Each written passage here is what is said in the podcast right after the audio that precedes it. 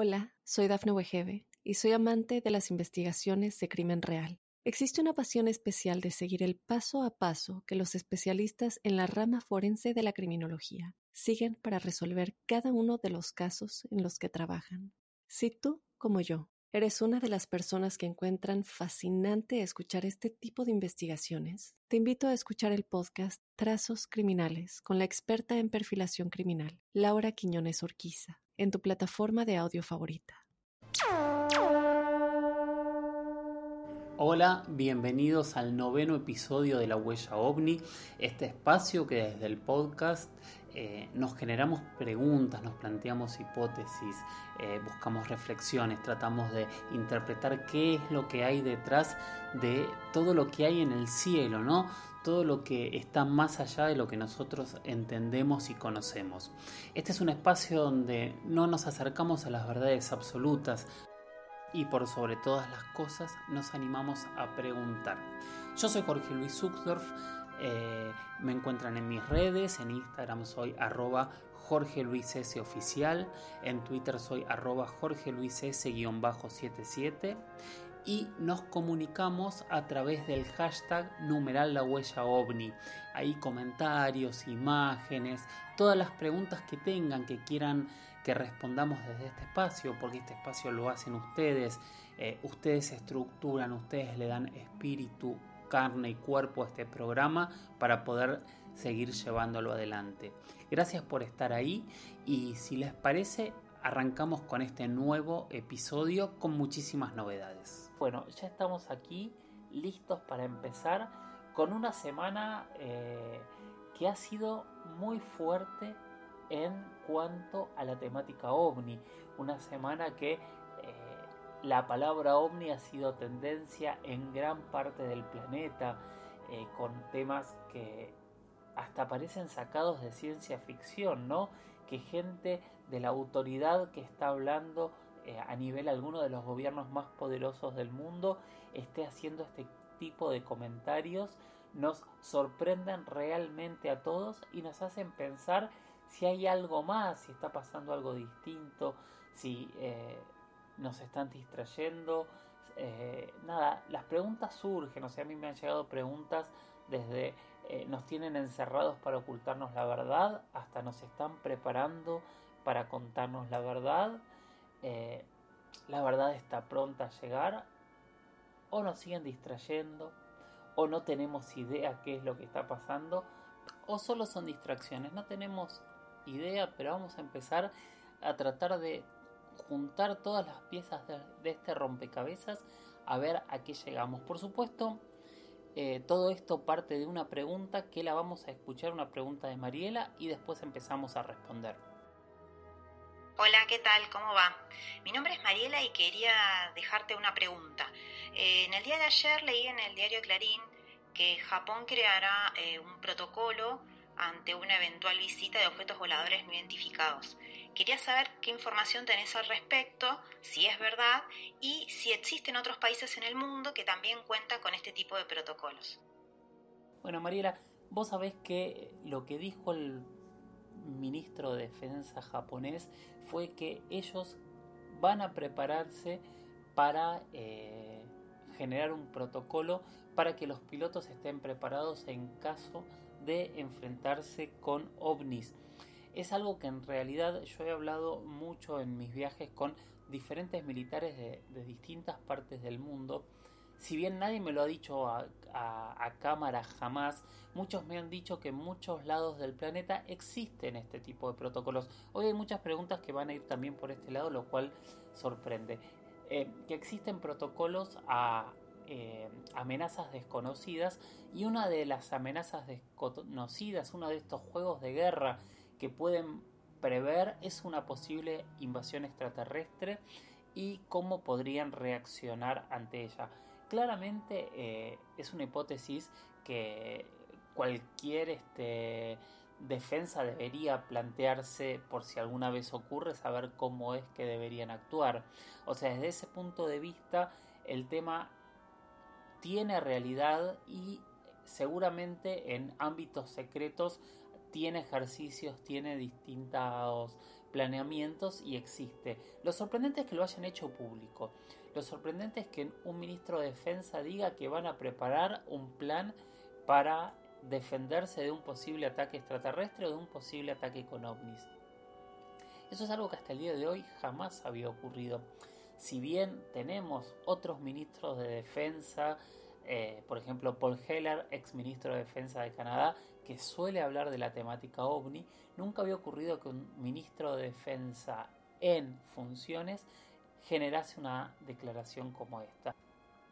Toda esta noticia de Japón aparte repercutió en el contexto mundial de lo que había sido la noticia que salió en todos los medios esta semana, en la cual el Pentágono reconocía y admitía por primera vez que los tres videos que ya estaban circulando de alguna manera ya eran oficiales de la Armada de los Estados Unidos, en donde había tres objetos voladores no identificados, tres ovnis, eran reales y que ellos no sabían que eran esos objetos que estaban eh, en los radares. También en esa misma nota aclaraban que eh, si bien no sabían qué eran, ellos eh, creían y aseguraban que debía tratarse de algún tipo de tecnología que ellos desconocían y que estaban investigando, que siempre es eh, una de las posibilidades más certeras, aunque no la única.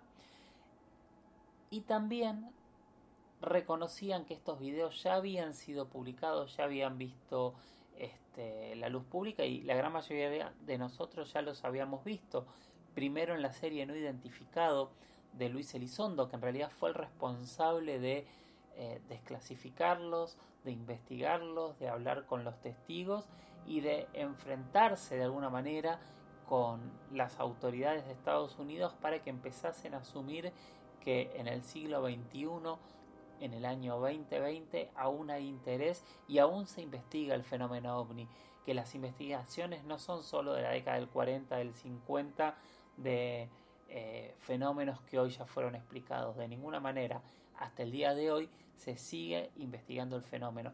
Y esa es la fuerza que tiene esa noticia hoy.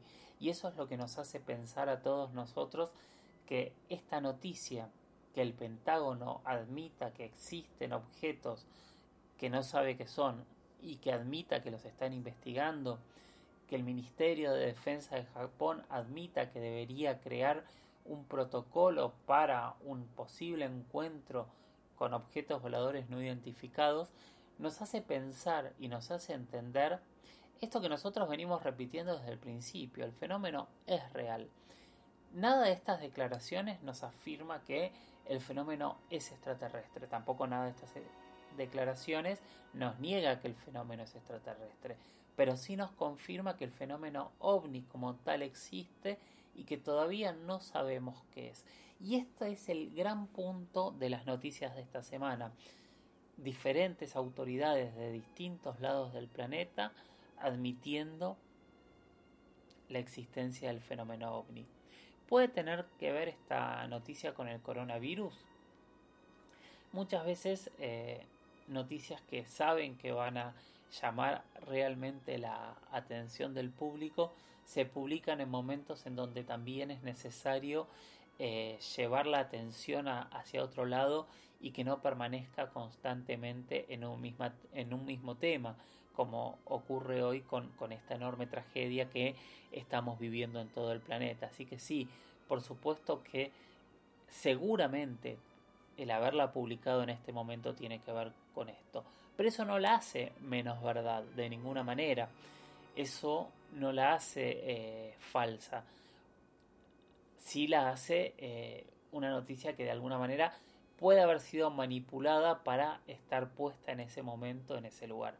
Pero la realidad es que todas estas autoridades de alguna manera aceptan el fenómeno ovni, como es el caso del Pentágono, o como bien dijo el, ministro de Defensa de Japón, él dice yo creo que no creo en el fenómeno ovni, pero igual deberíamos estar atentos. Entonces, ahí es donde vemos como todos se abren a la posibilidad de ver qué es lo que hay detrás de este fenómeno que hasta el día de hoy sigue sin explicar. Hola, soy Dafne Wegebe y soy amante de las investigaciones de crimen real. Existe una pasión especial de seguir el paso a paso que los especialistas en la rama forense de la criminología siguen para resolver cada uno de los casos en los que trabajan. Si tú, como yo, eres una de las personas que encuentran fascinante escuchar este tipo de investigaciones, te invito a escuchar el podcast Trazos Criminales con la experta en perfilación criminal, Laura Quiñones Orquiza, en tu plataforma de audio favorita. Sí. Eh, la semana pasada yo les prometí les hablé un poco de lo que es la zona del silencio en México, pero me pareció que era más interesante hablar con alguno de mis amigos que ha ido muchas veces ahí, eh, que ha investigado mucho este tema y que están tratando de sacar nuevas conclusiones de un tema que ya tiene muchos, muchos años, en donde muchos de los misterios habían caído en leyendas eh, tal vez alejadas de las realidades y que ellos están trabajando el día de hoy para poder este, reinstaurarlo. Ellos son parte de Insólita Experiencia, son Johanan Díaz Vargas y Lourdes Gómez, con quien vamos a hablar hoy exactamente para que nos cuente en detalle, es con Lourdes, que es una periodista española radicada desde hace un tiempo en México y que está intentando desentrañar todo este tipo de misterios. Me llamo Lourdes Gómez, soy periodista y desde que tengo uso de razón una apasionada del mundo del misterio, las leyendas, las anomalías y todo lo que esté relacionado con las fronteras del conocimiento actual, cuando crecí y me licencié en periodismo, decidí enfocar mi carrera hacia este tipo de temáticas. Desde entonces ha pasado más de una década en la que he podido ejercer tanto en televisión como en radio y prensa escrita hablando de este tipo de temas. He sido presentadora de noticieros en España, he presentado programas de investigación como por ejemplo Escrito en el Aire en Canal Extremadura Televisión, soy colaboradora habitual de las principales revistas del sector como Más Allá, Enigmas o Año Cero y además a través de las redes sociales soy subdirectora de la página web insolitaexperiencia.com. En mi canal de YouTube, Insólita Experiencia con Lourdes Gómez, hablo cada día de estos temas que me apasionan y también, bueno, pues me podéis encontrar en las redes sociales como arroba lourdesgm13 y arroba insólitafamilia. ¿Cuándo fuiste por primera vez a la zona del silencio?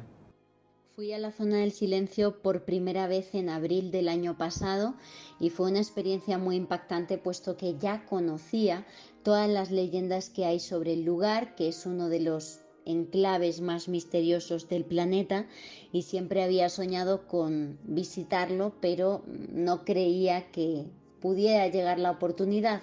Eh, lo conseguí gracias a mi marido y mi compañero Johanan Díaz Vargas. Le invitaron para que inaugurara la nueva ruta turística hacia este enclave. Le acompañé y fue una experiencia muy impactante puesto que por primera vez en mi vida estuve cara a cara frente al fenómeno ovni.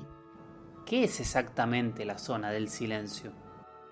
La zona del silencio es un espacio eh, de desierto de muchos kilómetros, alejado de todo, cerca de nada, comprendido entre los estados mexicanos de Durango, Coahuila y Chihuahua.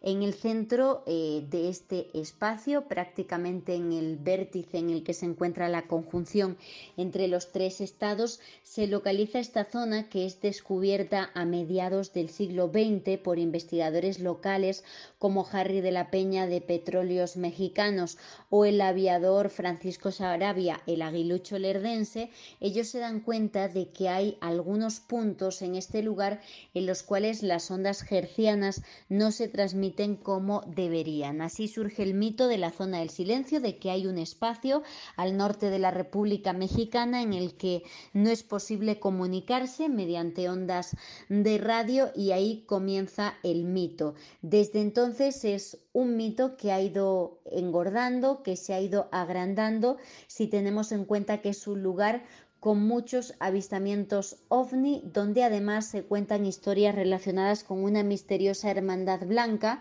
unos seres altos, rubios, que visten túnicas blancas y que se aparecen en el desierto a aquel que tenga un problema, a aquel que necesite ayuda.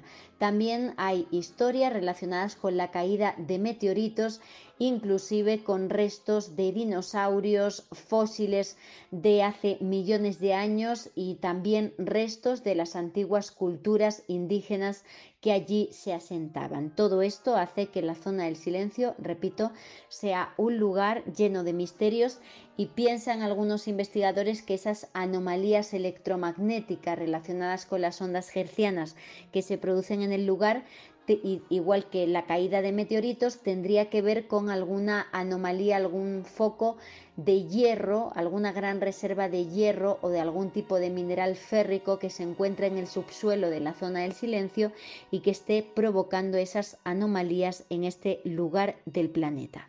¿Cuánto tiempo hacía que no se iba a investigar a la zona del silencio? Decidimos investigar en la zona del silencio porque hacía décadas que ningún investigador del misterio incursionaba en este lugar. Hay que tener en cuenta que por las condiciones políticas y sociales que se viven en México no era posible entrar a esta zona, era un lugar considerado peligroso y por este motivo hacía muchos años que nadie llegaba hasta allí para investigar sus anomalías y misterios. Sin embargo, el año pasado, Johanan Díaz Vargas, mi compañero, mi esposo, fue invitado por las autoridades locales para inaugurar la nueva ruta turística a la zona del silencio por la zona de Coahuila y esto hizo que se nos abrieran las puertas de esta región y que tuviéramos la oportunidad de volver a investigar. De hecho, en los viajes que hemos realizado a lo largo del último año a la zona del silencio hemos llegado hasta uno de los puntos cero de este enclave que es el lugar en el que en los años 70 cayó el cohete Atena de Estados Unidos que tanto misterios y leyendas generó. Se trata de un cohete de Estados Unidos que se desvió, al parecer, de su ruta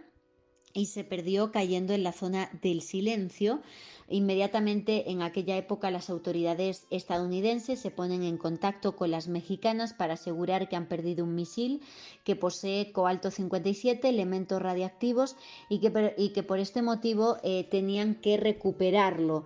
Durante varias semanas autoridades mexicanas y estadounidenses se dedican a buscar el cohete, finalmente lo encuentran en unos montículos de arena de la zona del silencio y se pasan durante varios días los norteamericanos sacando toneladas y toneladas de tierra y de material único que hay en la zona del silencio como los nopales de color morado o la, la tortuga endémica del desierto y todo esto lo sacan, eh, no se sabe muy bien por qué motivo.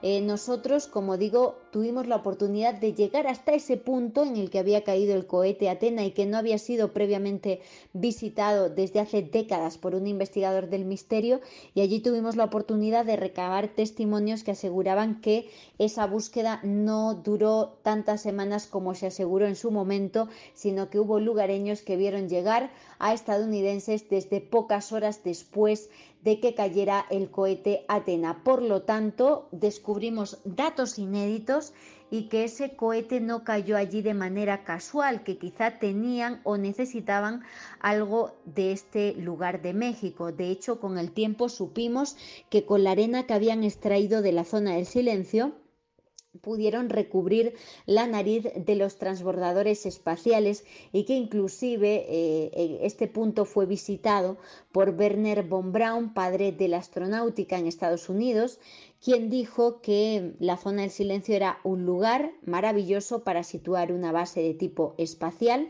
y que si hubiera un lugar de la Tierra eh, que una civilización extraterrestre pudiera elegir para esconderse, sin duda sería ese. Declaraciones que nos ha legado la prensa de la época y que convierten, repito, a este punto del norte de México como uno de los más misteriosos del mundo. Hola, soy Dafne Wegebe y soy amante de las investigaciones de crimen real. Existe una pasión especial de seguir el paso a paso que los especialistas en la rama forense de la criminología siguen para resolver cada uno de los casos en los que trabajan. Si tú, como yo, ¿Eres una de las personas que encuentran fascinante escuchar este tipo de investigaciones? Te invito a escuchar el podcast Trazos Criminales con la experta en perfilación criminal, Laura Quiñones Orquiza, en tu plataforma de audio favorita. ¿Quién es el chivero de las manos divinas? Cuando hablamos del chivero de las manos divinas, nos estamos refiriendo a Arturo Hernández Blanco, un mexicano que con apenas 17 años vivió una experiencia de contacto con seres extraterrestres. Fue el 12 de enero de 1976 cuando iba hacia la escuela en bicicleta en el ejido Vega Larga de San Pedro de las Colonias, en Coahuila, a las puertas de la zona del silencio.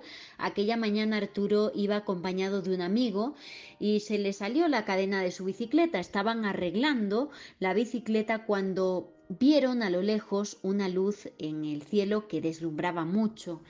Eh, después vieron cómo por encima de unas colinas cercanas se acercaba esa luz en trayectoria de descenso y que desprendía una gran luminosidad.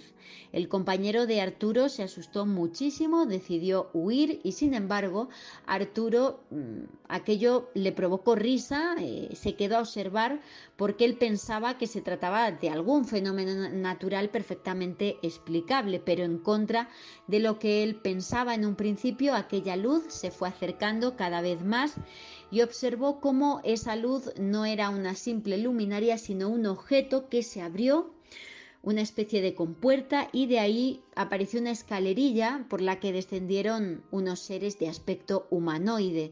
Según Arturo, él podía escuchar las voces de estos seres al interior de su cabeza de manera telepática y que le pidieron que se acercara a ellos, que no tuviera miedo porque él era uno de sus elegidos. En vez de obedecer aquella petición, Arturo huyó de allí en su bicicleta, fue a toda velocidad hacia la escuela y llegó en tal estado de nervios que los maestros avisaron a sus padres y finalmente Arturo terminó en el hospital en Torreón, en Coahuila.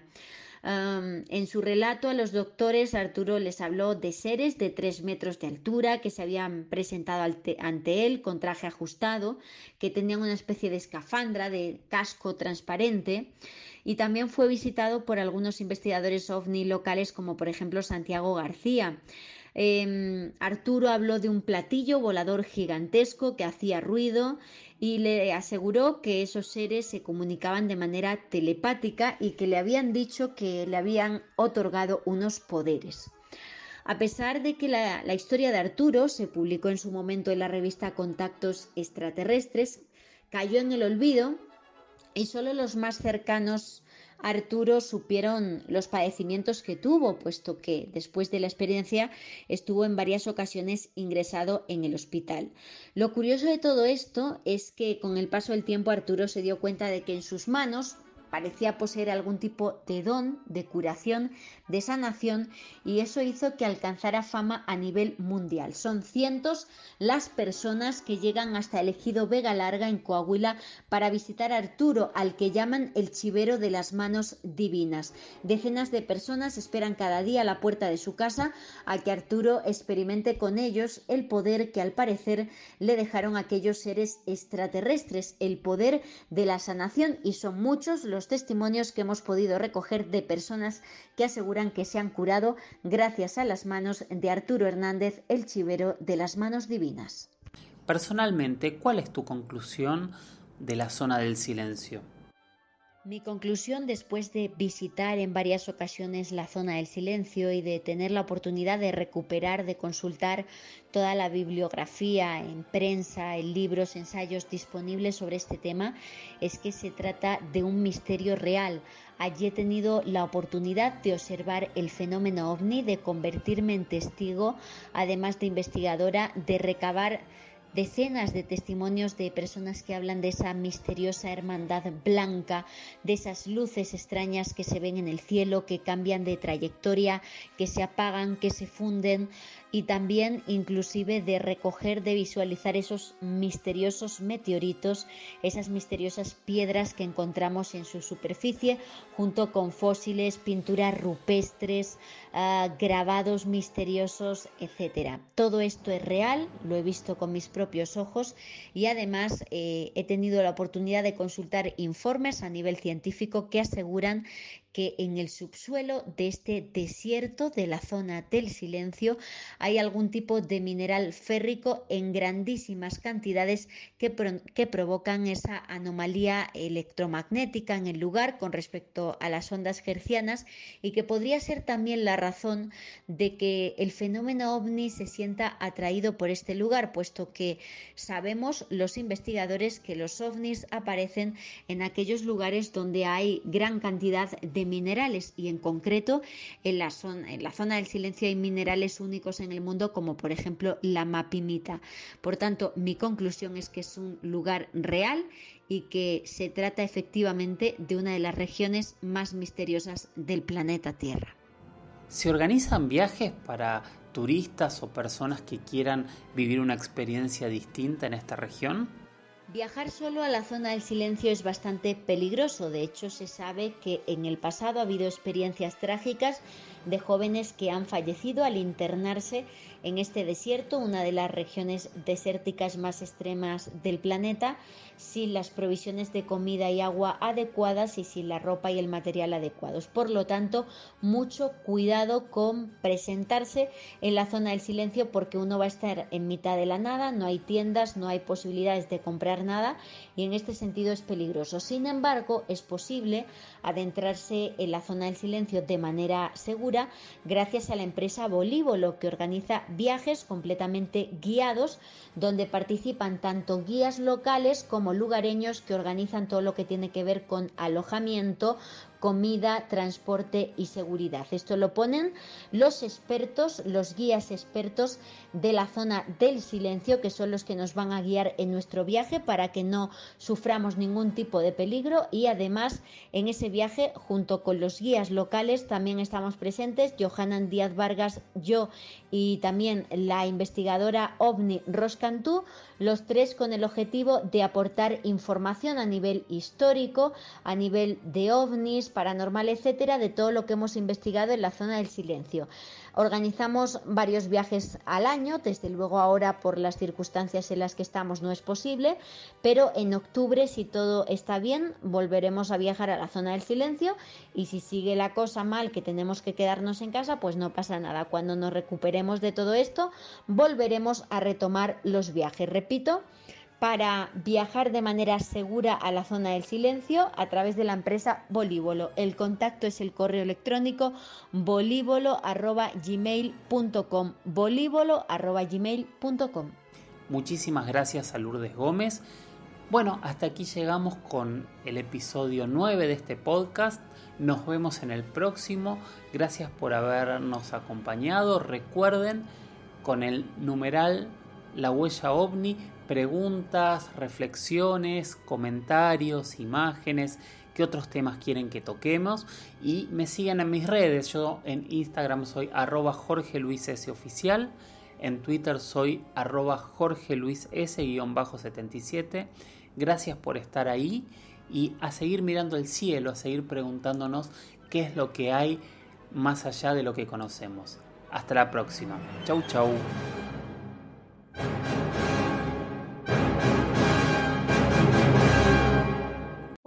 Soy Dafne Wegebe y soy amante de las investigaciones de crimen real. Existe una pasión especial de seguir el paso a paso que los especialistas en la rama forense de la criminología siguen para resolver cada uno de los casos en los que trabajan. Si tú, como yo, eres una de las personas que encuentran fascinante escuchar este tipo de investigaciones, te invito a escuchar el podcast Trazos Criminales con la experta en perfilación criminal, Laura Quiñones Orquiza en tu plataforma de audio favorita.